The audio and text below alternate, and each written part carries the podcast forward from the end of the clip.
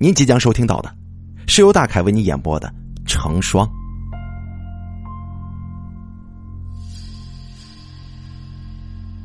直到三天之后，梁小丽跟杜莎莎的尸体才被发现。他们死的很惨，全部都被挖掉了一只眼睛，切掉了一只耳朵，而且割去了一只手、一只脚。更重要的是。他们的腹部已经被剖开，里面成双的内脏都已经不见了一只，血流一地。房间里散发着浓重而且刺鼻的味道，他们的身体被染成了悲惨而又绚丽的花朵。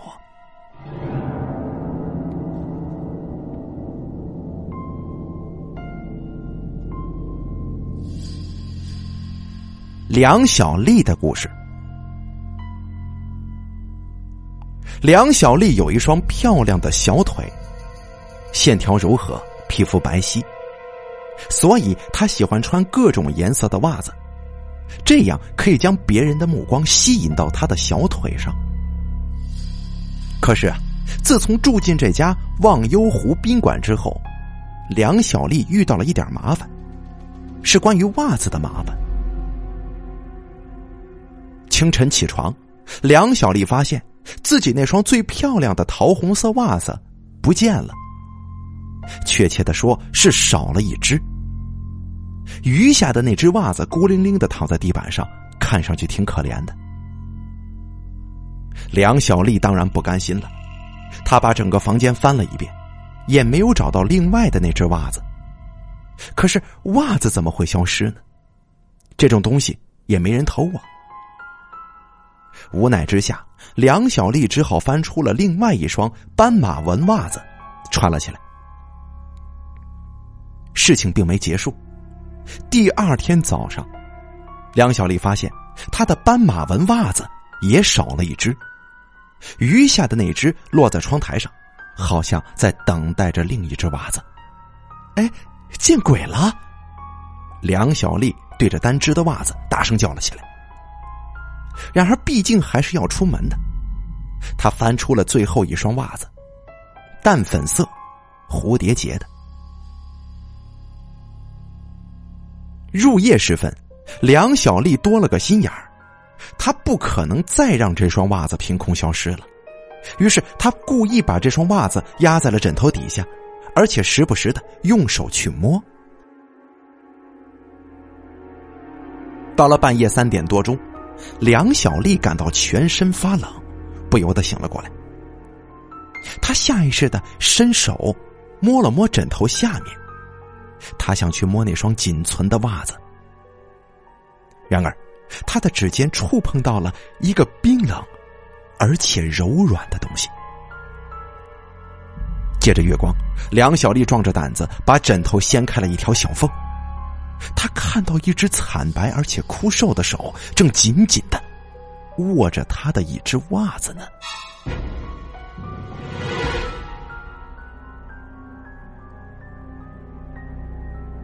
杜莎莎的故事。杜莎莎是个光彩照人的女人，自从她走进忘忧湖宾馆之后，众人的目光都被她吸引了。最引人注目的。还是他耳朵上那对闪闪发光的耳坠，那显然是天然蓝宝石的，颜色仿佛深海一般神秘莫测。杜莎莎也知道，这对宝石耳坠能够为自己增色不少，因此她走起路来的时候格外注意扭动脖颈，让那对蓝宝石耳坠不断的晃动。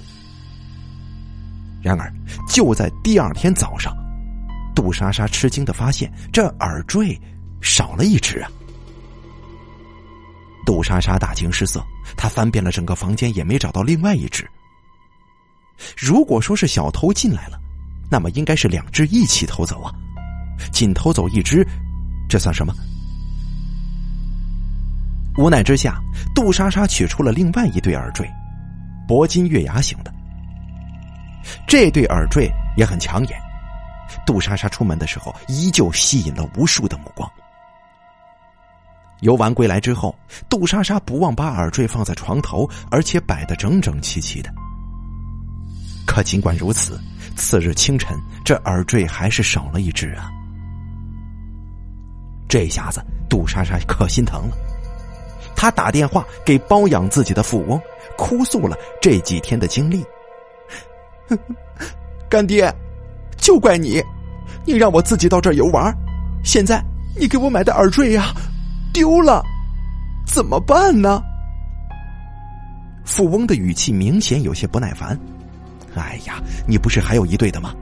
回来以后我给你买新的啊！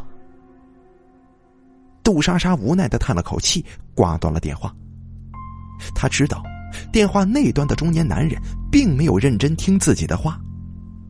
他不过以为自己是想通过这种方式再骗点首饰罢了。杜莎莎取出了最后一对耳坠，红宝石的，挂在了自己的耳朵上。当天晚上，杜莎莎把耳坠收进了首饰盒。她思来想去，把首饰盒子就放在了床下。她想，即使有小偷，也不会知道这耳坠在床下吧。杜莎莎安心的睡了。午夜时分，杜莎莎感觉很不舒服，整张床不规律的晃动着。他诧异的坐了起来，借着月光，他明显的感觉到床下有东西。果然是小偷啊！杜莎莎心里暗暗的说。他弯下纤细的腰肢，向床下看过去。黑暗当中，一双绿油油的眼睛，正死死的盯着他呢。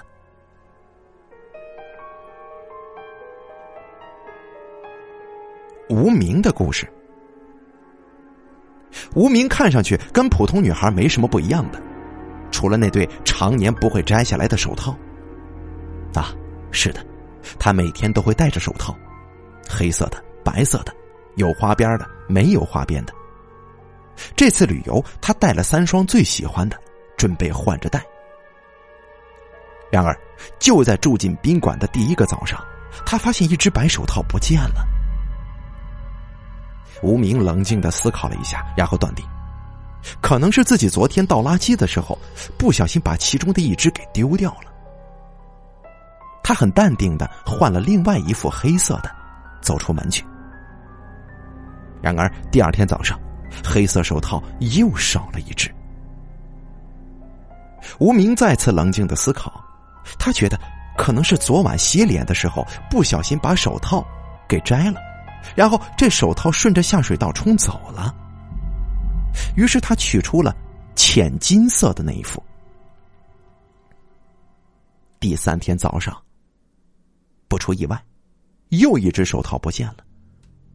无名还是坐在床上冷静的思考，但是他无论如何也想不明白这是怎么一回事昨晚发生了什么，他完全不记得了。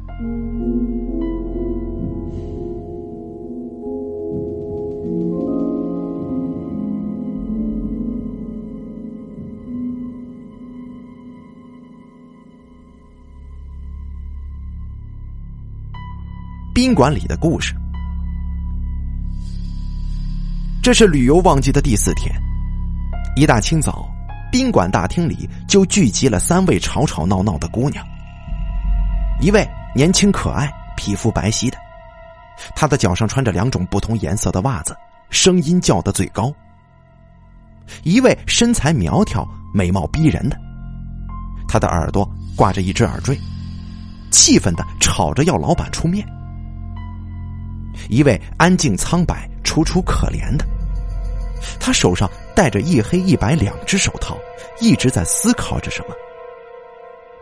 他们分别是梁小丽、杜莎莎、无名。他们都要找老板讨个说法，为什么他们入住之后每天都会丢东西，而且丢的都是成双的物件当中其中一只？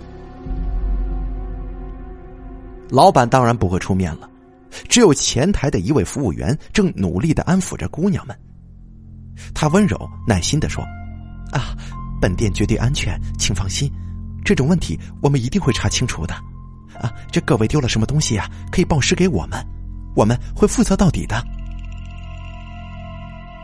三个女孩都沉默了，她们已经隐隐意识到这件事情可能跟普通的盗窃不一样。尤其是见到了枕下苍白之手的梁小丽，跟看到床下绿色眼睛的杜莎莎。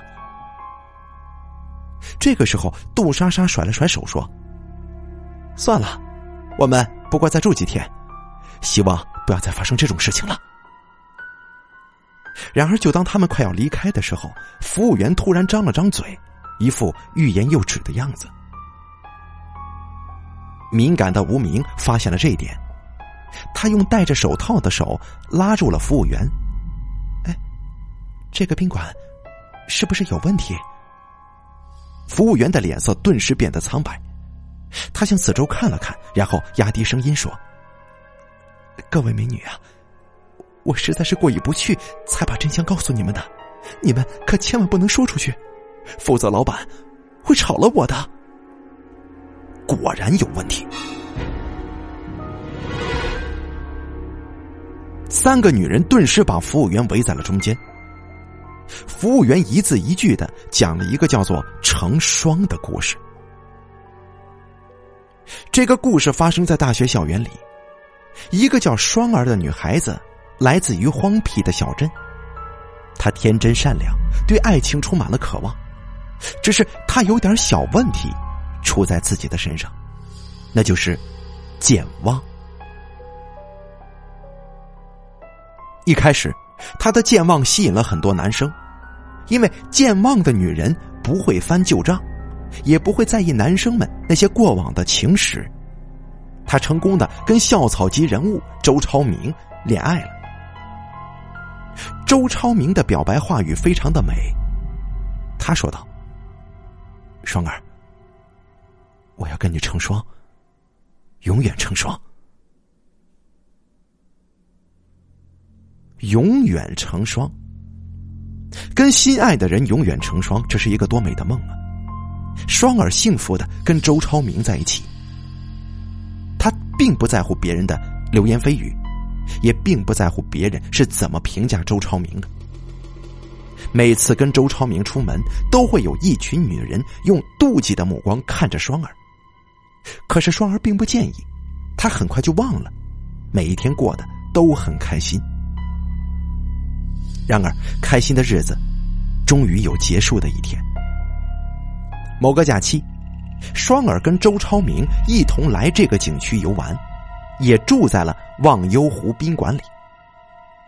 他们刚刚出门，突然一辆轿车飞快的向路边驶了过来，马上就要撞到他们了。情急之下，周超明作为一个男生，反而惊慌失措了。倒是双儿当机立断，把周超明扑到了安全的地方。不幸的事情发生了，双儿的双手。被车子给压断了。住院那段时间，双儿不是不痛苦，但周超明的陪伴让他每天都觉得很幸福，而且他的床头每天都会有一束白色的玫瑰，让他的心始终被浪漫所充斥着。他以为永远成双的梦还在继续着，然而周超明看着双儿那断掉的双手。开始厌烦了。他知道自己是不会跟一个残疾的女人永远在一起的。他开始对双儿摆脸色，并且始终在暗示双儿，我们是没有未来的。但是健忘的双儿，他会把周明超每次的恶言恶语都忘掉，继续以爱人的身份自居。终于，周超明再也受不了了。有一天，他再也不来看双儿了。双儿每天躺在床上痴痴的等着，但是除了床头那从没有停止出现的白玫瑰，他什么都没等来。康复之后，失去了双手的他，只记得跟周明超住过的那个房间。他在忘忧湖宾馆里住下了，不论谁劝，也劝不走。他等啊等的，直到有一天，他走下楼来，脸色苍白，对宾馆的老板说：“我终于明白了，这个世界上不可能永远成双的。这是他说过的最后一句话。次日清晨，他的尸体被人发现在宾馆的床上，房间里所有成双的东西全部都不见了。这件事情发生的时候，我还没来这里上班呢。但是据我所知，双儿的鬼魂一直徘徊在这里，时常有人能够看见他。以前的服务人员都被吓走了，我，我毕业之后一直找不到工作，就硬着头皮留在这里了。服务员难为情的说：“也就是说，是双儿的鬼魂取走了我们成双的东西吗？比如说袜子、耳坠、手套。”梁小丽的反应是最快的。服务员点点头说：“对呀，这种事情时常发生的，老板也很头疼，所以，我们一向对此事保密啊。”三个女人的脸色都吓白了。谁能想到，开心的旅游会被灵异事件所毁呢？服务员不无同情的说：“如果，呃，如果你们真觉得害怕，那就把房子退了吧，多交的钱呢，我会退还给你们的。”梁小丽率先摇头：“不行，虽然我并不想在你们这里继续住了，但是过几天我的男朋友就从国外回来了，他要跟我在这里会合的，我不能走。”杜莎莎也摇了摇头说：“我也不能走，我好不容易说服干爹，过几天他忙完了生意就会过来陪我的。如果我用灵异事件吓唬他，恐怕他不会信我的。”无名沉默了一会儿，也回答道：“既然他们都不走，那我也不走了。虽然我没什么要紧的事情，但是人多力量大嘛。”于是，三个女人都决定继续住下去。梁小丽的故事。入夜时分，梁小丽睡不着。她反复的回想那个关于双儿的故事，越想越害怕。惊恐当中，她给男朋友打了一个电话。男朋友的声音永远是那么的温柔，他安慰道：“亲爱的，你别怕，咱们呢得相信科学啊。再说了，你跟那个叫双儿的无冤无仇，他不会来害你的。不做亏心事，不怕鬼叫门吗？”梁小丽全身一个机灵，她胡乱的说了几句，就挂断了电话。其实她男朋友说的不对，他做过亏心事的，而且是很严重的亏心事。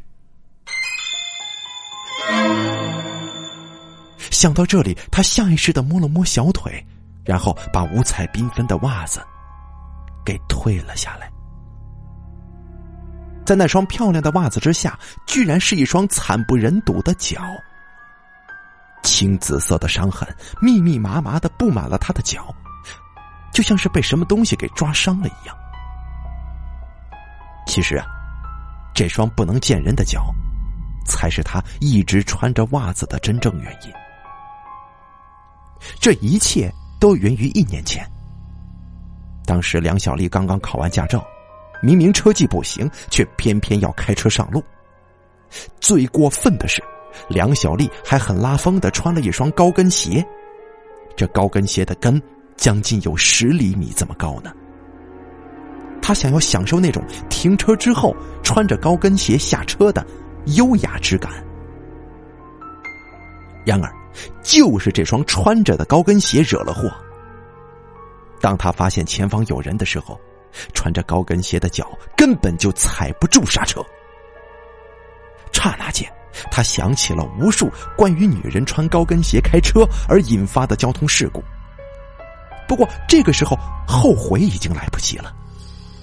他的车子狠狠的撞向了一对情侣，女的奋力扑开了男友，但是她的双手却被压在了车轮之下。梁小丽当时并不知道。自己撞伤的女孩叫双儿，她只知道从那之后，自己的脚上就开始莫名其妙的出现青紫色的伤痕，就像是有什么人狠狠的抓伤了她。这些伤痕无法治愈，而且不断的增加。无奈之下，梁小丽只能天天穿着袜子。直到今天，她才知道自己撞伤的女孩叫双儿，而且这个可怜的女孩就死在这忘忧湖宾馆里。现在，她能不害怕吗？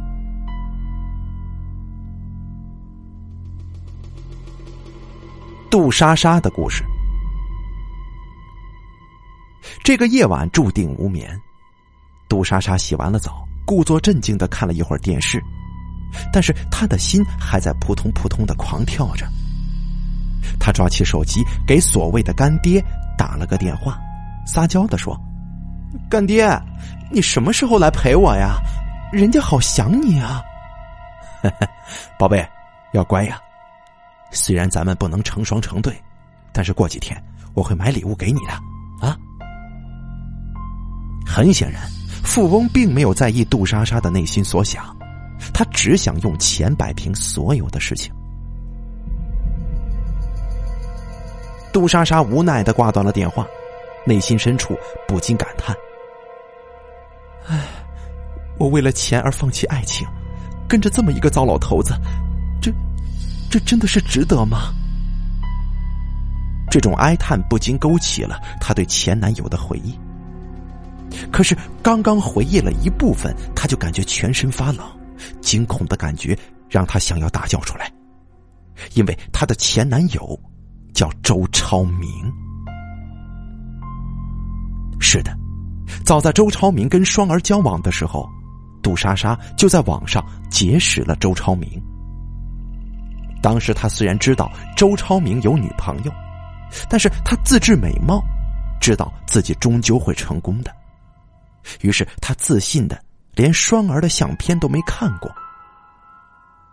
后来他听说双儿出事了，一方面他为双儿的勇气而赞叹，另外一方面，他还是决定对周超明展开攻势。很快，周超明就投入了杜莎莎的怀抱，再也不去理会双儿了。后来，双儿跟周超明没能在一起。而他为了钱投入了干爹的怀抱，把这件事情抛在了脑后。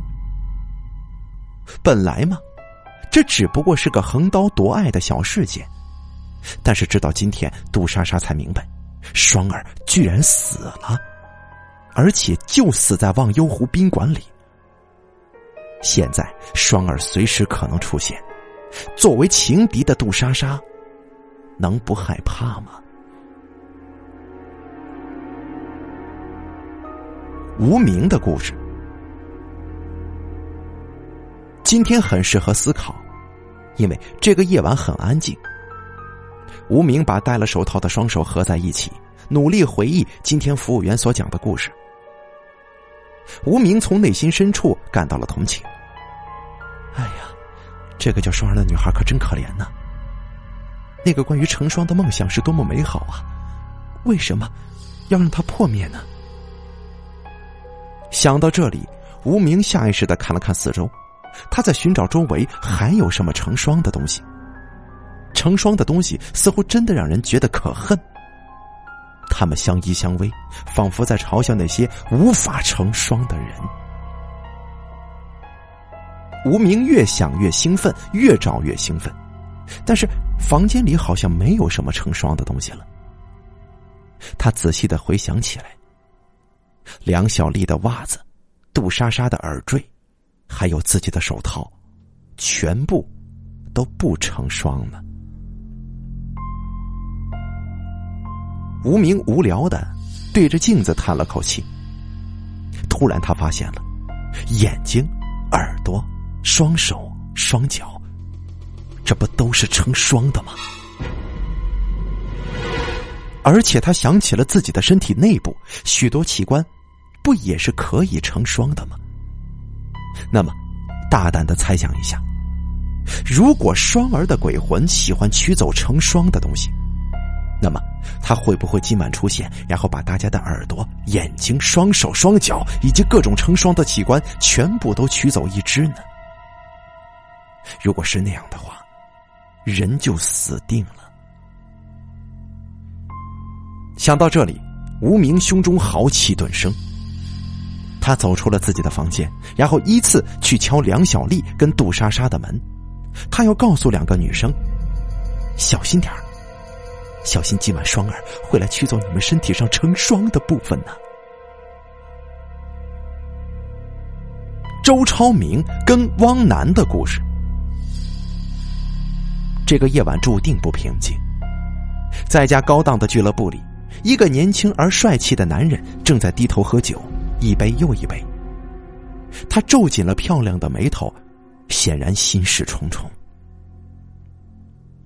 这个时候，一位很有气质的中年男人走了过来，他要了一杯马爹利，然后递给年轻男人一支雪茄。你好，我叫汪楠，我看你有心事啊，咱们可以谈谈吗？年轻男人抬起头来，他显然有一肚子话要说。既然面前只是个陌生人，那还有什么不能讲的呢？于是他说道。你好，我我叫周超明，感谢你愿意跟我说话。虽然我是个男人，但是我心里也是有苦的呀。哦，是吗？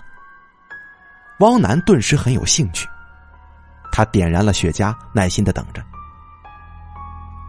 周超明说：“当我还在上大学的时候，我就很会谈恋爱。”不是我吹牛，学校里很多女孩子都喜欢我呢。我挑了一个叫做双儿的女生，她很纯洁，很善良，更重要的是，她很健忘。她忘掉了我所有的不好，只记得我的好。是这样啊，那你应当好好的跟她在一起啊。我知道，可问题是，我们遇到车祸了，他断了一双手。说到这里。周超明露出了很痛苦的表情。我，我不可能跟一位断手的小小镇女孩去结婚的，那样会断送我的前程。而且恰好那个时候，我与一位叫做杜莎莎的美女打得火热，于是，于是我就抛弃了双儿，跟杜莎莎在一起了。哦，是这样啊，这也可以理解嘛。那你可以好好的跟杜莎莎在一起啊，汪楠又说：“哎呀，事情没你想的这么简单。杜莎莎是个美女，所以她需要很多跟美女相配套的东西，比如说高档的化妆品跟首饰。这以我的条件，怎么能够满足她呢？很快她就离开我了，然后，然后跟了一个大富翁。妈的！说到这里。”周超明恨得牙根痒痒，啊啊！这真的很悲惨呐！哎，不过这也可以作为一个激励你的事件嘛，让你从此发愤图强。汪楠吸了口烟，淡淡的说：“发愤图强？”哼！周超明冷笑着说：“如果我规矩的生活，那我现在怎么可能坐在高档俱乐部里呢？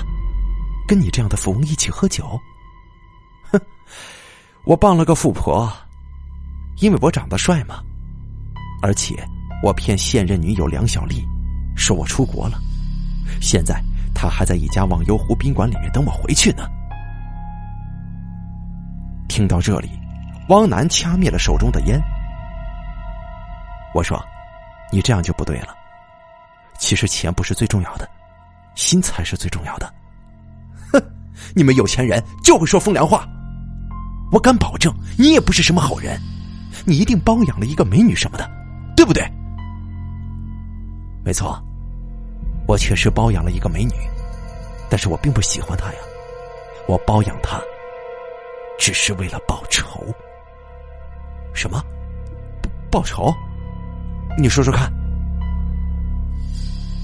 我曾经去一所大学里参观，喜欢上了一个很纯洁的女孩。她虽然长得不美，但是她身上的那种气质是许多女孩所不具备的。说实在话吧，我当时很猥琐的想要包养她，但是她面对金钱的时候一点都不动摇。她当时说：“我爱我的男朋友，我不会做这样的事情的。”竟然有这样的女人，哇，太难得了！咱们得为她喝一杯。周超明端起了酒杯，汪楠给他倒满了酒。等周超明喝下之后，汪楠接着说：“是啊，确实很难得。可是她的男朋友根本就不知道珍惜她。她出了车祸，那个男人不但不愿意照顾她一辈子，还跟另外一个女人鬼混。我实在是看不下去了。一方面。”我每天都会送白玫瑰到女孩的床头。另一方面，我时时刻刻的监视着那个负心男的动态。我要让他的未来变得很惨。啊！你听到这里，周超明突然愣住了，他隐隐觉得哪里不对。他指着中年男人说：“你，你是？”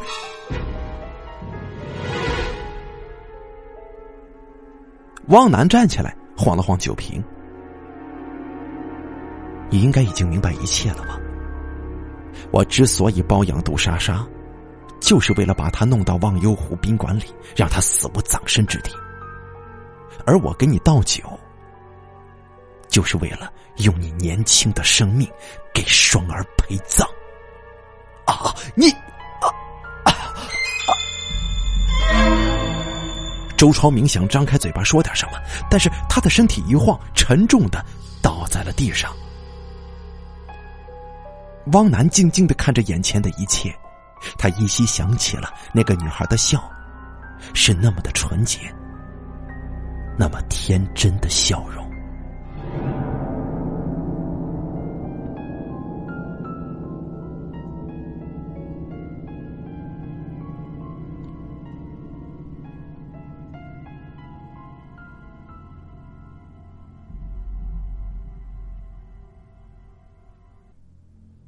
故事背后的故事。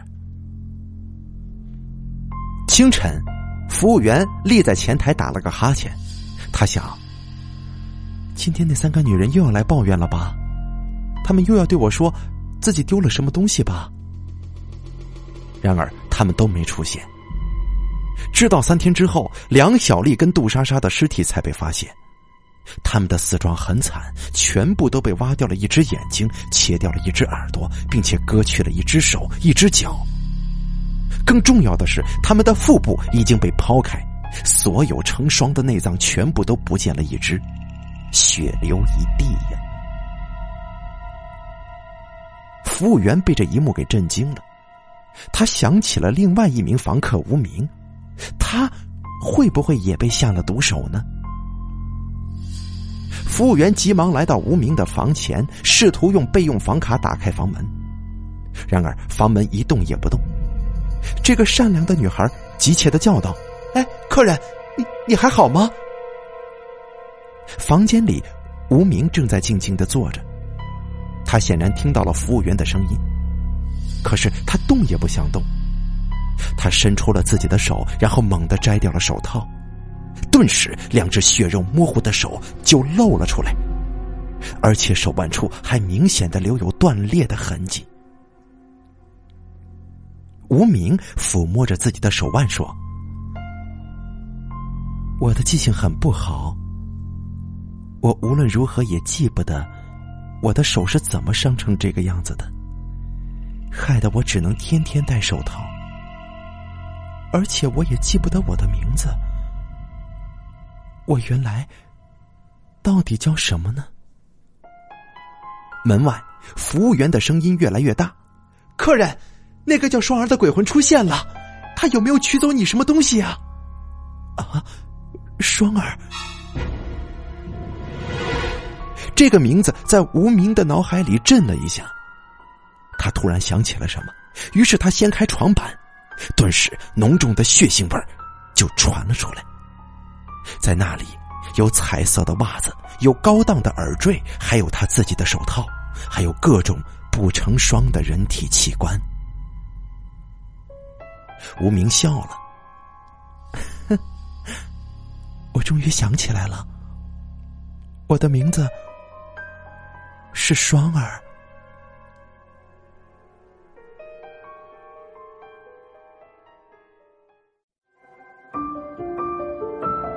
本期故事演播完毕。想要了解大凯更多的精彩内容，敬请关注微信公众账号“大凯说”。感谢您的收听。